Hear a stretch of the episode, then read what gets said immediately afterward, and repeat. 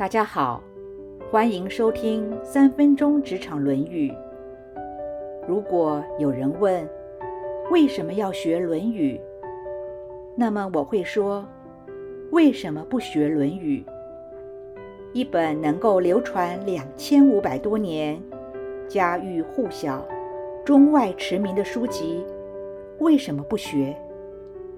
狄更斯说过一句话：“不值得看两遍的书，也不值得看一遍。”因为三级疫情，让我再次重读《论语》，从打发时间到有了新的体会。以前念书时学《论语》，就是为了应付考试，枯燥又无趣。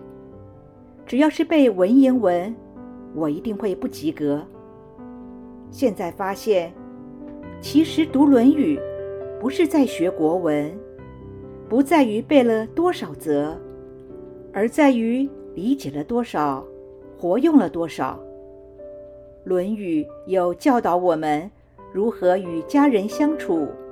如何在职场上当一个好主管、好员工？如何在政坛上当一个好公仆？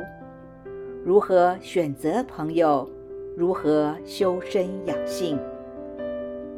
苏格拉底说：“真正高明的人，就是能够借重别人的智慧，来使自己不受蒙蔽的人。”孔子是有智慧的人，我们借由《论语》和孔子的精神世界对接，得到圣人的智慧传承。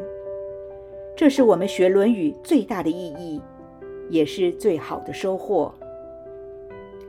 针对《论语》在职场上，不仅点出为人处事的 know how，也具体的提出管理上的 how to。《论语》。绝对是一本实用的书。